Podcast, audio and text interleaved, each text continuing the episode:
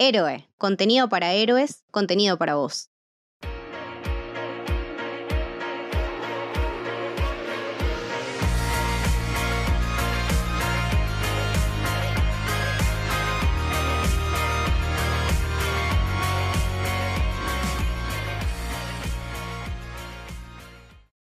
Bienvenidos, bienvenidas al Camino del Héroe. Mi nombre es Mili y hoy estoy con Camito. ¿Cómo va Camito? Hola Mili, muy contenta. Muy contentas porque hoy vamos a hablar de... The Fablemans. La última película del gran Steven Spielberg, director al que ya le dedicamos un episodio también el año pasado sobre Wednesday Story, película que nos había también gustado muchísimo. Este año también nos ha deslumbrado con su última película casi autobiográfica, podríamos decir. Nominada un montón de ternas para los Oscars, que eso ya en este punto es medio anecdótico, pero bueno, estamos como muy felices de hablar de este director y de esta película.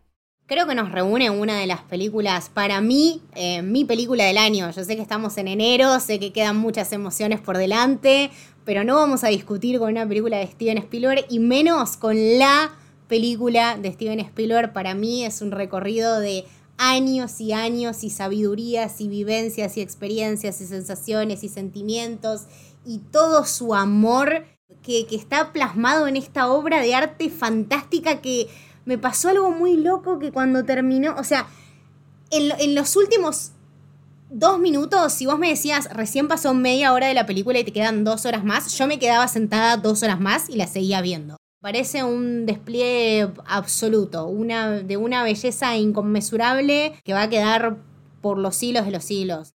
Bueno, esto que decís vos de, de, lo rápida que se hace al ver es, muy ligera, no porque la película no tenga sus complejidades o sea una película sencilla, para mí está lejos de ser una película sencilla, me parece que es una película a la que se le puede desmenuzar y analizar un montón de aspectos, pero para mí lo clave es la edición. Tiene una edición tan dinámica que la verdad que se pasa, se pasa volando. Y cuando la ves varias veces te das cuenta cuán marcados están los ciclos. Es como pequeños arcos en la película que se abren y que se cierran.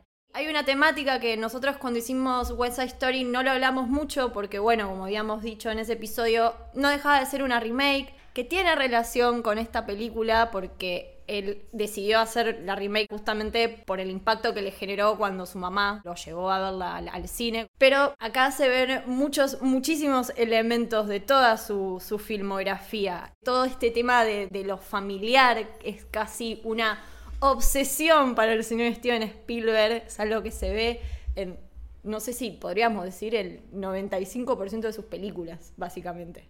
Sí, sí, sí, no, siempre está presente y lo que me maravilla es esta recolección de experiencias y esta recolección de puntos de vista, ¿no? Que lo vimos tomándolo desde distintos lados a lo largo de un montón de, de sus películas. Mi favorita es Trápame si puedes, creo que esa eh, se relaciona un montón con esto, tiene un impacto en todo lo que es el divorcio y el drama y cómo llevarlo, ¿no? Porque Atrápame si puedes, como tal como The Fablemans es una película de comedia, o sea, y podemos estar hablando de The Fablemans como una película de comedia. Creo que por suerte las veces que recurrimos al llanto a lo largo de la película nunca lo hacemos porque algo nos lastima, sino que es más porque nos emociona. Entonces, parece que con eso tiene un montón para decir y, la familia está presente en todas sus formas. Y qué enorme esta familia tan linda y me parece que empieza con el diálogo más hermoso y más técnico. Empieza y ya está llorando, porque es. El chabón te está diciendo, loco, esta película te va a cambiar la vida. O sea, a mí me cambió la vida el cine y yo te lo estoy por cambiar a vos. Es. Me, me pone la piel de gallina ahora, es muy loco. Bueno, de, hecho, una de sus primeras películas de Sugarland Express, recomiendo mucho, súper divertida. Rari.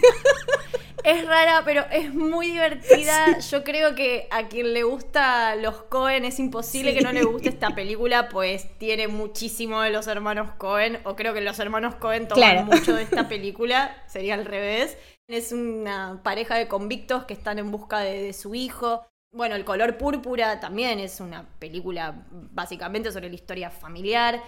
Indiana Jones, el personaje de Indiana, tiene un conflicto con, su padre. En Jurassic Park, los dinosaurios terminan siendo más un McGuffin porque lo que importa ahí es cómo se conforma esta familia y los conflictos que tienen.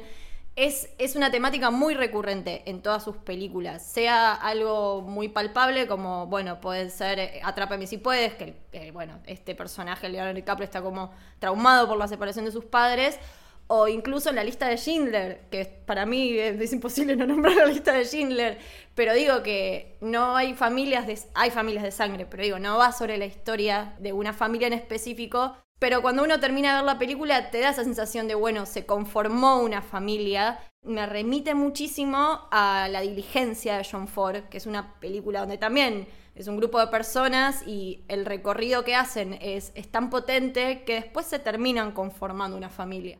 Y ni hablar de todo lo que John Ford habla de las familias en sus películas. Dicho sea de paso, nos ponemos de pie. Hoy estamos grabando en el cumpleaños del señor John Ford todo lo que John Ford tiene que decir con las familias, ¿no? De hecho, estaba haciendo un repaso, un mínimo repaso en Letterboxd antes de empezar a grabar y digo, la concha de mi madre, la cantidad de películas que me faltan ver de este tipo. O sea, uno piensa que vi un montón y no vi un pedo, boluda.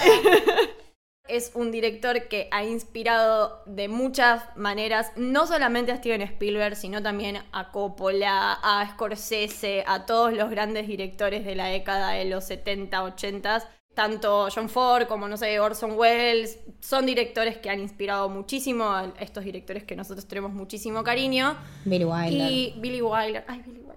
Te queremos mucho, Billy Wilder. Como dijo Camito, es muy, casual que hoy sea su cumpleaños y que hoy nos, nos reunamos para, hablar de él. También en, cuando hicimos West Side Story no hablamos mucho porque no había tanta, tanta relación, pero la verdad es que sí, hay una conexión muy, muy fuerte a mí siempre se me viene la imagen y recuerdo la entrevista que le hacen a Orson Welles preguntándole sobre sus directores favoritos y él responde John Ford, John Ford, John Ford. Da un precedente muy fuerte de lo que significa John Ford para la historia del cine y del western. Yo creo que la historia del western la podría contar solo su filmografía. Sí, sí, sí. Es, es el dueño del cine en general. Más que nada, primero por todo el reconocimiento y el resarcimiento del western y de todas las figuras que nos dio pero también porque es el hombre que lo hizo todo, ¿no? Me parece que de, todos los géneros del cine hay, siempre algo que remarcar y siempre algo que lleva su nombre. Y con todo esto de, de las familias, la verdad, no vi mucho de sus dramas, pero bueno, Viñedos de Ira y Que Verde era mi valle son cosas que a mí me han quedado eh, para toda la vida. Y eso es algo que rescato muchísimo y que lo relaciono también mucho con, con este con, este cuento, con este camino of age que nos presenta el abuelo Steven en este caso, ¿no? La comedia y la unión a pesar de las falencias y a pesar de las contrariedades. Creo que ese es como el sumum de su cine y creo que eso es lo que le transfiere tan lindo a Steven Spielberg. De hecho, una de sus grandes películas que aparece muchísimo en The Fablemans es justamente Un tiro en la noche. Y esa película básicamente va sobre eso, sobre la unión a pesar de las diferencias y, cómo salir adelante, entre otros un montón de temas que toca, porque también toca la libertad de expresión, el periodismo, en fin, es una película muy completa y grandiosa. Pero sí, como decías vos antes, tenemos como estos dos grandes exponentes, Viñedos de Ira, que Verde era mi, mi, Valle, dos películas que creo que en su momento ganaron los Oscars, bien ganados, bien merecidos, donde la temática familiar es, es bastante explícita. Pero después tiene otros montones de películas que ahí yo lo relaciono mucho con Steven Spielberg, en esto de que Steven Spielberg, su familia, sus orígenes son, son judíos. Hay muchos homenajes en sus películas. Y John Ford hizo exactamente lo mismo con los orígenes irlandeses de sus padres, que eran inmigrantes, y en sus películas también se, ve reflejado mucho eso. De hecho, él se reconocía más irlandés. Sí, pero sí, maestro, claro que sí. con, todo el, amor que, que, le terminaban profesando y The Informer, que es una de sus primeras películas, es básicamente también la historia de un inmigrante The Quiet Man, que es una de mis películas preferidas de él y básicamente lo vemos a John Wayne en un pueblito irlandés y siempre tuvo esa cosa de homenajear los orígenes de, sus padres que los toma como propios. Eso para mí siempre tuvo como mucha, muchísima relación con Steven Spielberg. Y también, si, hablamos ¿no? de, esto de la familia, quiero hacer un leve paréntesis. Estuve en el cine 25 minutos preguntándome quién es la nena de anteojos, quién es la nena de anteojos. Chicos, es la nena de Once Upon a Time in Hollywood, tiene 35 años ahora. O sea, quedé totalmente choqueada. Cuando, cuando caí en quién era, dije, no, en el cine, como que no lo podía creer. Y la gente se iba a haber pensado que me pasó algo. No, me choqueó, me choqueó profundamente. Y hay otra, la amiga de la novia de, de Sammy, es la de Licorice Pisa, la chica que él, que él conoce cuando está vendiendo los colchones, como su primera novia. No la te chica puedo bonita. creer. Claro, que no me acuerdo el nombre ahora, perdón, pero es la misma chica, hay como hay varios... Qué lindo, qué linda la juventud. Quería recalcar el, el trabajo excelente, detallado, minucioso, delicioso que hacen Paul Dano y Michelle Williams. Para mí, Paul Dano es una cosa que me hace daño, que lo amo y que lo quiero proteger de todo, pero también ella es como tan pura y tan soñadora. Viste que ella ya tiene como ese aire etéreo. Sí, un ángel. Y pero aparte también la dirección de actores y el guion que está tan lindo escrito, cuenta una historia tan trágica y tan triste y es tan hermosa, o sea, para mí esta, bueno, me parece que va de la mano con lo que decías vos de los ritmos de, de edición y del poder de la edición. Cuando Sammy empieza a ver este desarrollo que tiene por atrás la historia de su madre con Benny, es una historia que es una tragedia total y que la vas descubriendo vos con él. Y es terrible y podría ser, no sé, un corto, que no tenés que tener ningún tipo de contexto y que vos entendés todo. Y puede ser hasta una película muda porque no hay, no hay sonido, o sea, no hay, no hay palabra que se emita. Ni hablar de la música de John Williams, pero es algo que, no sé, entre las interpretaciones y el guion y la dirección de actores y la historia tan terrible que cuenta de acompañarse, de quererse, de bancarse, de crecer, de estar juntos, ¿no? Porque vos decías esto del judaísmo y lo difícil que debe haber sido encajar en esta, en esta sociedad. El tema de que, bueno, eh, son, es, como una sociedad que, que- que se mantiene muy unida porque sabe perfectamente bien cómo lo siente la gente de la afuera. Esa unión y ese personaje de ella y bueno, todos los elementos que la rodean me parece que es el personaje más completo de Fablemans. Un montón de cosas para decir en, relación a, eso. Primero, a mí me pasa algo con Paul Dano que siempre que lo veo me cuesta desligarlo de la imagen de el chico friki. Siempre hace eh, interpretaciones donde es un psicópata o es medio raro. Y acá lo que admiro y me parece que es un 10 en dirección de actores, como siempre muestra Steven Spielberg, es el registro en el que lo pone te da dulzura, eh, te da ternura, un padre súper contenedor desde su lado, desde lo que puede, como puede, cómo interactúa con su hijo eh, y a ella también, que la hace casi ser un, un ser angelical. Y me parece que esto tiene relación a esto que decías, ¿no? Como desde el guion, la dirección. No es casualidad que es, creo que el mismo guionista con el que estuvo trabajando estos últimos años, el mismo editor, como un equipo ya conformado. Y está bueno, siendo una historia tan íntima, poder contar con gente de, mucha confianza. Y además de estas grandes interpretaciones, a mí lo que me sigue maravillando de Steven Spielberg es el don que tiene para dirigir niños. Me parece que saca lo mejor de los niños a, a los que dirige. No sé cómo hace para destacar ciertas miradas, ciertos momentos, toda la secuencia del pequeño, bueno, Sammy iba a decir el pequeño Steven, pero toda la secuencia de Sammy cuando es chiquito y juega con las hermanas, porque lo que está haciendo es eso, está jugando.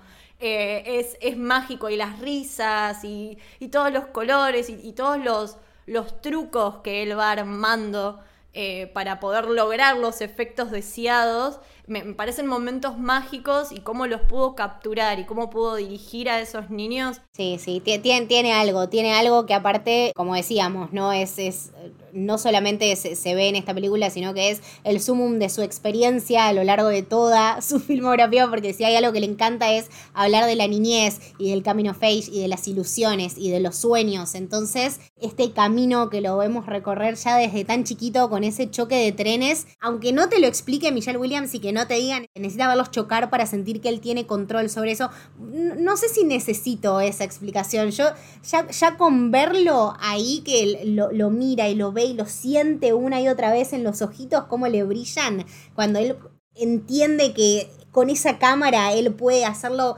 chocar una y otra y otra vez y verlo una y otra y otra vez y cambiarlo y hacerlo distinto. Y a partir de ahí se le genera un mundo de posibilidades.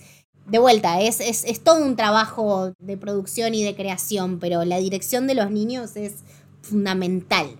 Creo que esto que mencionabas vos, ¿no? De, bueno, te lleva a emocionarte por, porque las escenas son emotivas, pero no cae en el melodrama. O sea, podría haber sido un drama familiar y es un comic of age. No es un drama familiar. Porque logra llevar ciertas escenas a tonos de, comedia que yo no entiendo también muy bien. Digo, ¿cómo, cómo lograste esto?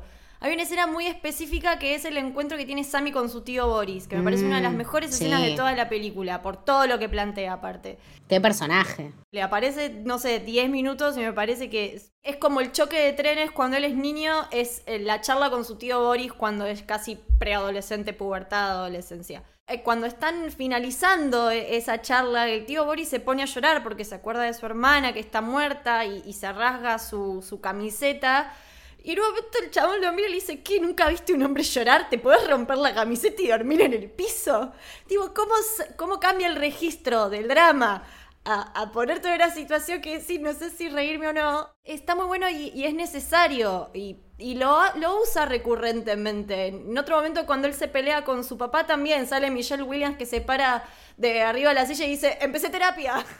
Me parece también que se relaciona muchísimo con, otro de los eh, hermosos, hermosos elementos que, tiene esta película, que es la reacción que genera en el público, ¿no? Y cómo se, cómo se logra esa experiencia comunitaria. Porque te digo, la fui a ver en el cine y no éramos muchos, pero las risas se sentían.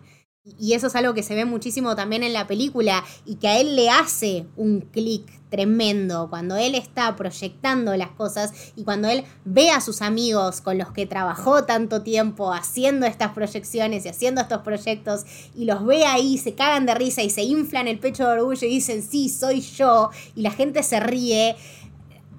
o sea, te cagas de risa, pero también te emociona un montón. Entonces, eh, yo creo que eh, es un tema de ir a buscar la experiencia, ¿no? Ir a buscar esa cosa que te mueva el piso, de, vuelta, sin caer en el golpe bajo, en lo gloomy, en lo triste, pero al contrario, ir por, por la comedia, ir por esa, por esa linda experiencia en familia que, de vuelta, ¿no? Algo eh, en, lo que Steven recae mucho, la familia en sí.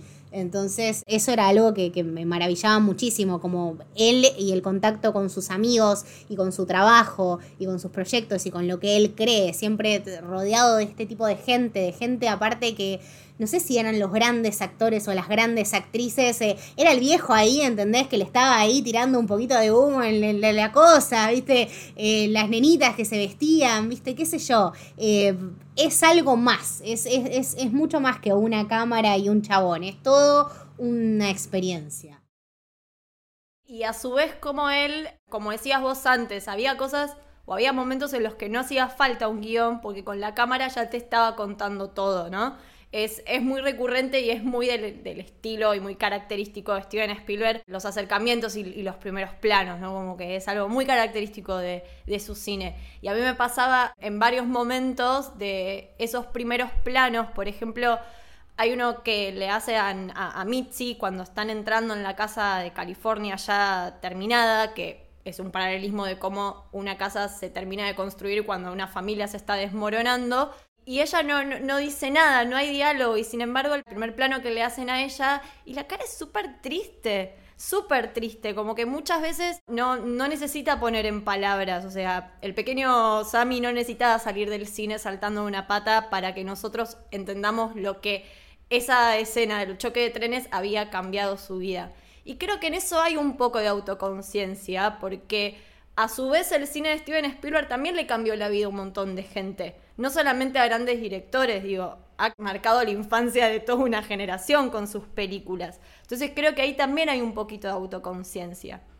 Y me parece muy, muy hermoso también todo esto, lo, de los trenes en, en, un inicio. Primero que marca esta primera diferencia de, bueno, la conexión con su padre siempre va a ser desde lo técnico, porque es el que le empieza a explicar en la entrada del cine toda la cuestión técnica y la madre es todo desde la, desde la emoción, es como vos vas a ver una película y te va a cambiar la vida, no te la vas a olvidar más.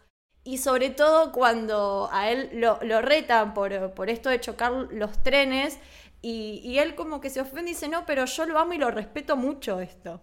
Bueno, de hecho creo que el, el, padre ahí tiene una de las frases más lindas de la película, es, no, no alcanza solamente con querer algo, con amar algo, también lo tenés que cuidar. Me parece que también su cine habla mucho de eso, ¿no? De, del cuidado que él le pone y el amor que él le pone a, a, todos sus proyectos, porque tendrá películas mejores o peores, pero es algo distinto. Ir a ver sus películas es algo completamente, completamente distinto el personaje de Michelle Williams con, todas estas frases, ¿no? Y su, y su hipismo latente y esa cosa de, ser un artista, me parece que también la autoconciencia viaja mucho por su personaje, porque no debe ser fácil tampoco poner en palabras y poner en un guion y dirigir una mina para que haga de tu vieja sabiendo todo lo que te habrá llevado y sabiendo todas las que habrás pasado. Es un personaje que tiene un montón de planos súper interesantes, un montón de momentos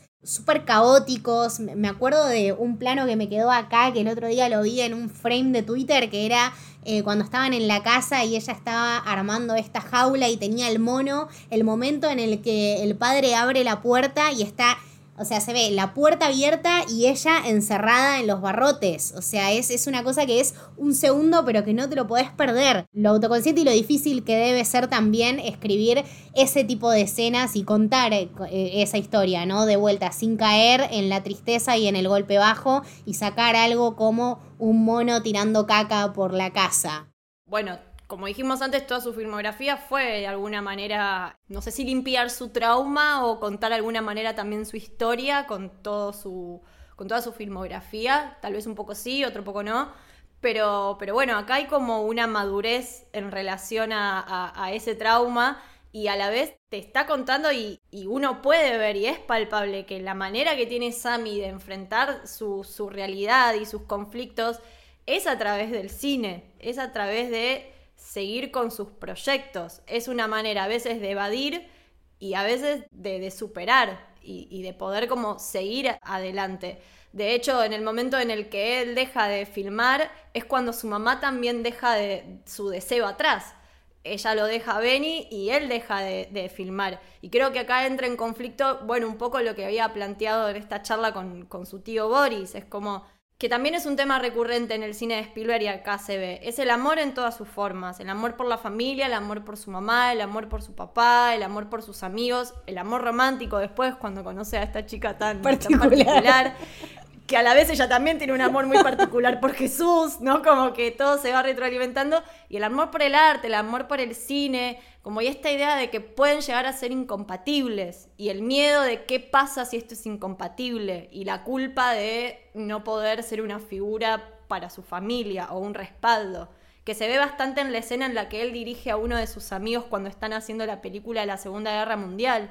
Todo lo que le está diciendo a su amigo para inspirarlo a que, a que se ponga en personaje de alguna manera, está hablando de su realidad familiar, de que todo se está desmoronando. Hiciste todo lo que pudiste y aún así no podés salvarlos. O sea, los pusiste a todos en la línea de fuego. Aparte, pone todas las personas de su familia en el, personaje de un chabón. Al chabón le explota el corazón, ¿viste? Le dice, pusiste a todos en la línea y aún no pudiste salvarlos. Hiciste todo y no pudiste salvarlos. Y el chabón se queda llorando, digo, todo traumado Pobrecito, pobrecito. Bueno, y ahí es como esos pequeños momentos que cortan con el dramatismo, que uno puede entender a, qué está apuntando, pero no, no terminás llorando, es como que te terminás riendo. Bueno, y esto, esto que estabas hablando vos, ¿no? El, cambio de, de, locación que hacen de Arizona a California, acá es donde se, se ve, ¿no? Como su, qué sé yo, sus mayores miedos, ¿no? Estaban en un lugar donde parecía que lo tenían todo, ¿no? Que aparte él cuando se va a California, uno intrínsecamente piensa, bueno, California, las películas, como que algo bueno va a salir de todo esto y es todo lo contrario, porque el chabón estaba sumamente frustrado y triste y bajoneado y deprimido y él no quería hacer películas porque también en, cierto momento esto lo conecta mucho con su madre, ¿no? O sea, era el momento donde ella también estaba profundamente deprimida. Eh, entonces esta, esta conexión muy anímica y muy espiritual que tienen ellos se traslada, bueno, a todo lo que es la secundaria, su paso por la secundaria, que evidentemente no era el más ducho en los deportes y no era el más capo con las minas, pero él ya con, con sus pocas herramientas logra hacer un impacto eh, y termina conociendo a esta chica tan particular. No sé cómo habrá pasado en la vida real, me muero por saber, pero no sé, en el cine la pasé bárbaro y fue uno de los momentos más graciosos que recuerdo, pero de mi historia de ver películas. O sea, recuerdo me reí muchísimo. Es un ser muy particular esta chica enamorada de Jesús. ¿no? Y creo que también habla mucho, como, como decías vos, de, de sus amores y de sus pasiones y, de estas cosas de poner a las personas en pedestales. Sí, súper. Y, me parece que esto de, bueno, cuando él deja de, filmar va también en la mano cuando él en realidad descubre que su mamá le era infiel a, a su padre con el mejor amigo del padre, básicamente. Que el personaje del mejor amigo lo hace Jonah Hill. Seth Rogen. Ah, para mí son lo mismo Jonah Hill que Seth Rogen. Para mí son la misma persona. Son la misma persona. Son, un poco son la, misma persona. igual, sí. Son. son la misma persona. Claro, sí, obvio, yo no me equivoqué. Ellos están mal. Por supuesto. Y bueno, cuando él hace toda esta filmación de, de, Mitzi, que me parecen también momentos mágicos, el de Michelle Williams creo que le daría el Oscar solamente por la escena del baile. Sí. Me parece que también con esa escena es un poco decir, bueno, el poder que tiene el cine el poder que tiene la edición. Claro, la hice concha. Y también muy lindo cómo él se enoja con su mamá, pero en algún punto también la entiende, porque después Mitzi, con el único con el que puede hablar con una mano en el corazón, es, es con él. Aparte, desde el primer minuto la paña, o sea, en el, en el momento en el que ella sale del armario, él le dice, no le voy a contar a nadie, y se abrazan y lloran, es una catarsis terrible. Y después tienen un montón de encontronazos y son dos personas que son ese choque de trenes también. Pero que en ese choque de trenes ellos se, juntan, ¿viste? Porque sienten tanto lo mismo que, que, sí, es lógico. Y él lo reconoce y él eh, no sé si pensaba eh, muy highly de su madre. De hecho, en un momento lo dice, me parece que es una persona súper egoísta. Eh, cuando ella toma esta decisión que tampoco debe haber sido fácil de irse y de vivir su vida, yo dije, bueno, nada, qué sé yo, la va a entender. Y, el chabón se quedó con el culo recaliente, ¿entendés? Dijo como, a mí no me cabe una esto. Y bueno, flaco, qué sé yo, la vida es así. Y bueno, a partir de ahí creo que es el momento donde hay que hacer algo con esto. O sea, hay que meter esta frustración en algún lado. Hay que intentar cambiarla de alguna manera. Me parece como que también está bien remarcado el tipo de conexión que tiene con su mamá, que no es el mismo tipo de conexión que tiene con, con su papá para mí una de las escenas más épicas, o por lo menos que a mí más, más me quedó, es cuando él se inspira al ver a su mamá pisar una partitura con, el taco del zapato para lograr el efecto deseado en la filmación que él estaba haciendo. Él estaba haciendo... Qué locura, boludo. Una especie de western y cuando lo está editando dice, no, esto se ve trucho.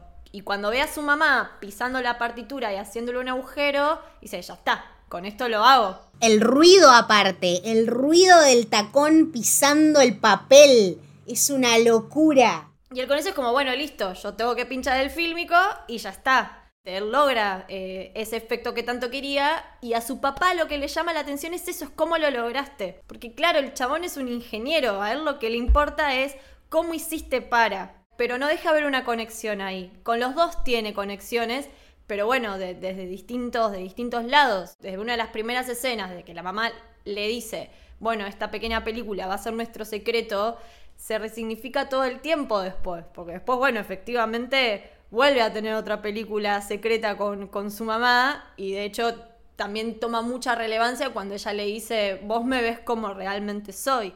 Te hizo, te hizo dos pelis, te hizo una peli para que te vean los demás y esta peli como realmente sos. Muy loco.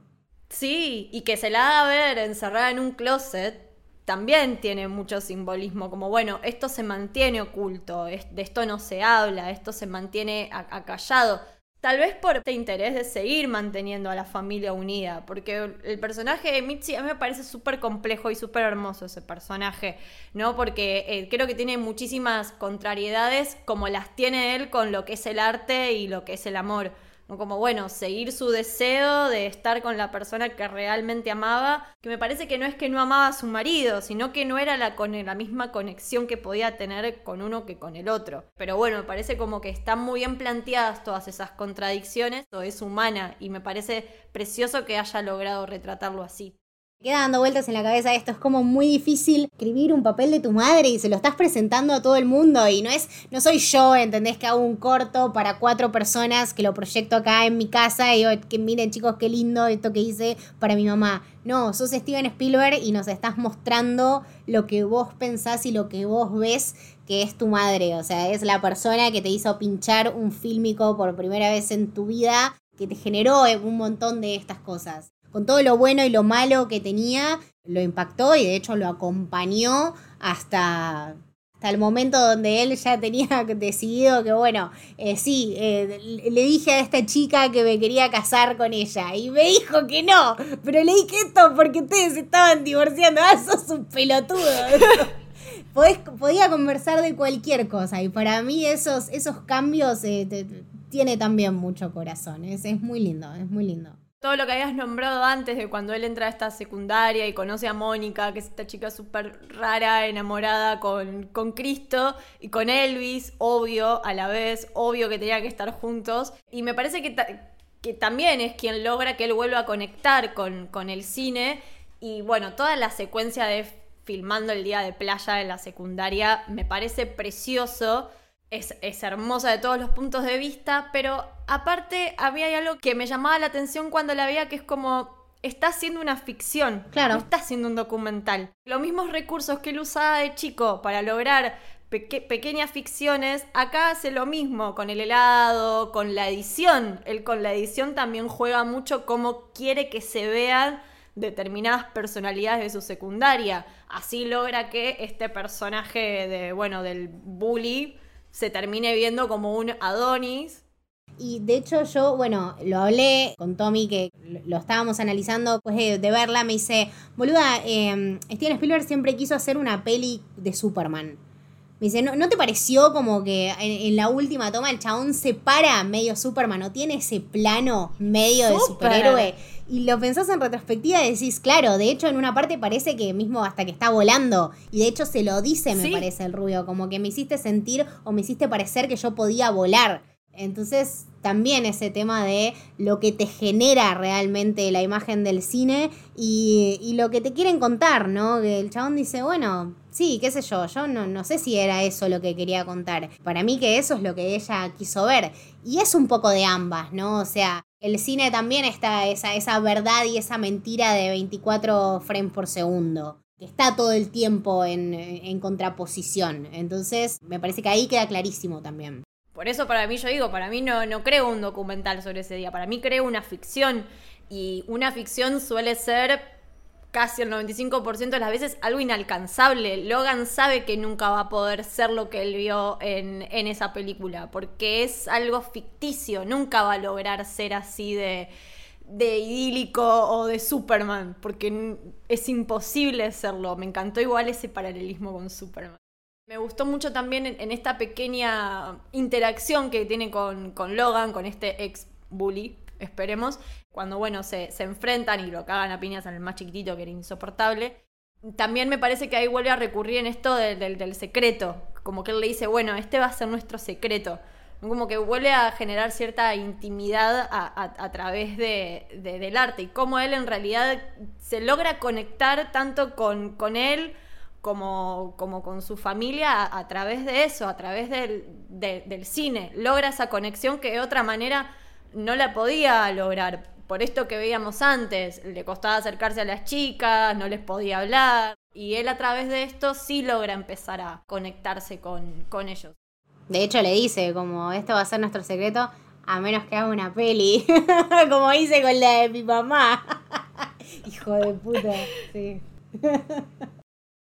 Y bueno, ahí recae un poco en, el, en todo esto del poder y del poder del cine, del poder de la ficción, que entra bastante en, conflicto y, creo que quien lo representa mucho es, es Burt, su papá, con todas estas discusiones que él tiene con esto de, bueno, si no hay un fin utilitario, ¿para qué sirve?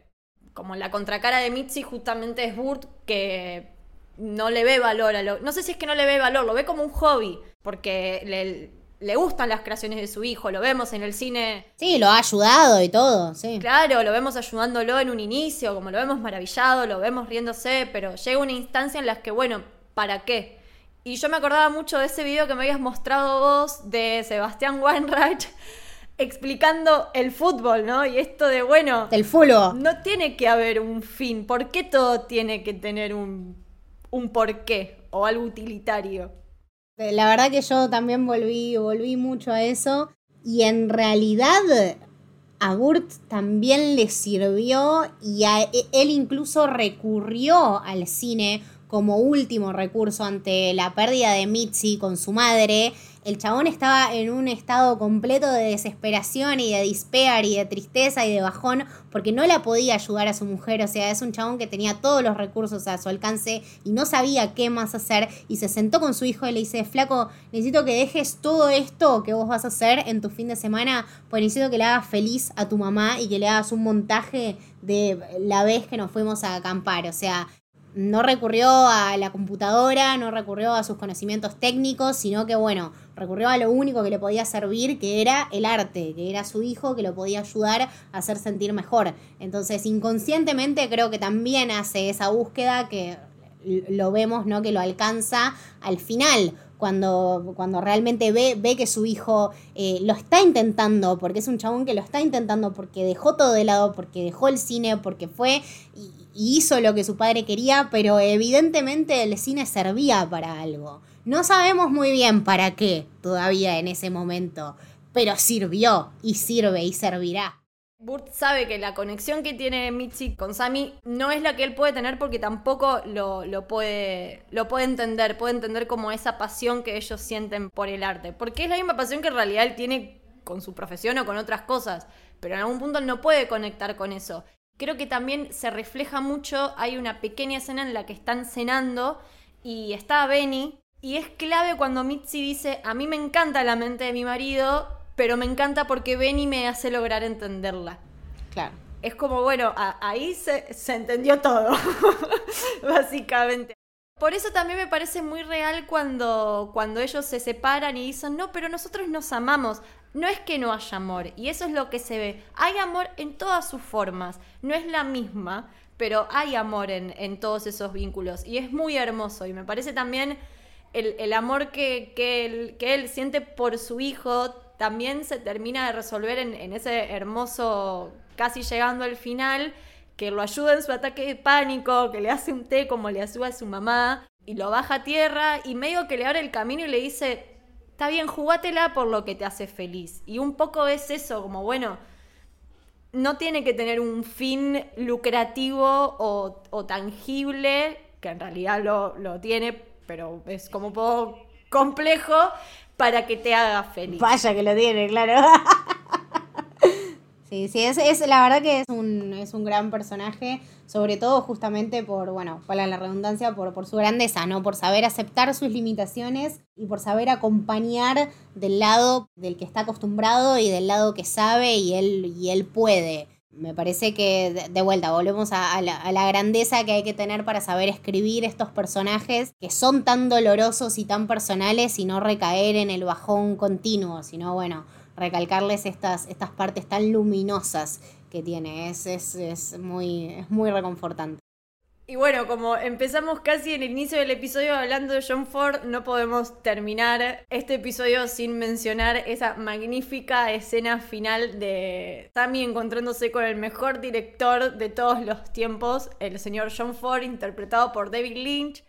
Cuando él está sentado y empieza el recorrido por todos esos pósters de todas esas películas que para muchos o muchas de nosotros representan un montón y nos emocionó muchísimo. Yo la verdad que verlo, me, nada, ya me la veía venir y es una escena grandiosa, la lección que le deja que es real, básicamente lo que le dice en relación al horizonte y que se vaya a la mierda también fue real. Muy John Ford. Sabemos que fue un hombre con una personalidad muy fuerte y un carácter bastante complejo. Pero nada, la verdad que no, no, no, no sé si había una manera mejor de terminar esa película que, que de esta forma. No, no la había, no la había porque de vuelta, ¿no? Volvemos a este tema de no recaer en la lágrima fácil. Sí estábamos todos lagrimeando en el cine, sí, por supuesto, porque hay que tener unas bolas para contar eso y para mostrarlo así y para narrarlo así y que se te ponga la piel de gallina cuando vos vas viendo todos esos pósters y vas viendo cómo se le ilumina la mirada al chabón y como vos decías, esta cosa de el mejor director de todos los tiempos. No lo dice solamente él, como decías vos, lo dice Orson Welles y lo sabemos todos esa frase tan particular y ese momento tan linchiano, porque es un momento muy linchiano también que le dio su lugar, le dijo como, bueno, vos, vos hacelo como sabes hacerlo, ¿entendés?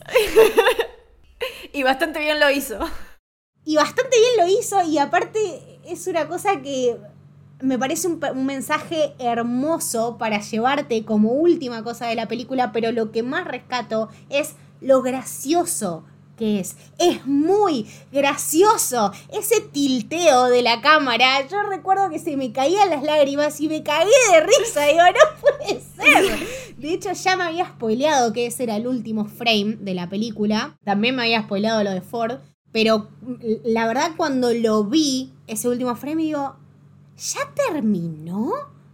Y sí, porque todo lo demás ya lo conocemos, porque todo lo demás es anecdótico, porque te estoy mostrando el momento preciso en el que me cambió la vida y quiero que te quedes con ese momento y con esa epifanía y con ese tilteo de la cámara y quiero que te vayas feliz. Todo lo demás hubiese estado de más. Eh, es una cosa que no me podía imaginar un mejor final. Nunca me hubiese imaginado ese final, pero ¿qué otra cosa me puedo esperar de uno de los mejores directores de todos los tiempos también? Totalmente, creo que como mencionábamos antes, esto de que hay un poco de autoconciencia cuando, cuando vemos el impacto que tienen las películas en Steven Spielberg, porque a la vez sus películas impactaron muchísimo y espero, y creo que este señor también es consciente de, de, su precedente en la historia del cine.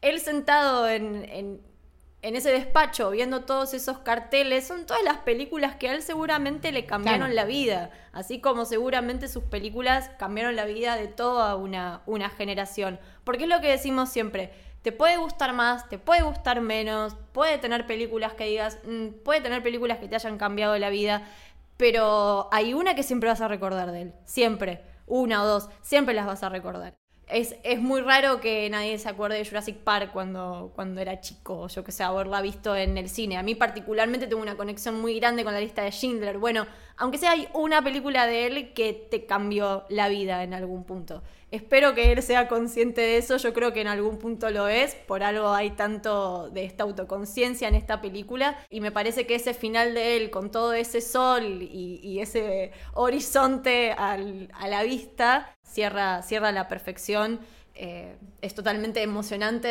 hermosa y nada, no, no tenemos mucho más para agregar, me parece que ese final deja un poco esto de sin palabras. Sí, sí, sí, te, te, te deja un, un, poco de sin palabras. Estaba pensando esto, esto que decías, ¿no? La, estas deben ser las películas que, que le cambiaron la vida. Sí iba a invitar a un momento de, de reflexión y nombrar una película de, de Steven Spielberg que, que, nos haya cambiado la vida o que nos haya quedado para, para el recuerdo, porque me parece que, que lo merece. Vos habías dicho la lista de Schindler. Sí, ¿vos? Tiburón. ¡Ah! ¡Ay! Película más hitchcockiana del mundo, la amo. se lleva para mí una de las anécdotas más lindas de mis vacaciones de verano y mi padre cambiándome la vida poniendo ese VHS me, no sé, me, cambió la niñez, me cambió la historia y es una peli que crece conmigo, que todas las veces que la veo le encuentro algo distinto. Y eh, no sé, el número 3, masculinidad, eh, el agua como un personaje, el alcohol, el suspenso, el el tiburón como un, como un mero artificio, ¿no? Como un mero elemento, que es lo que termina importando menos.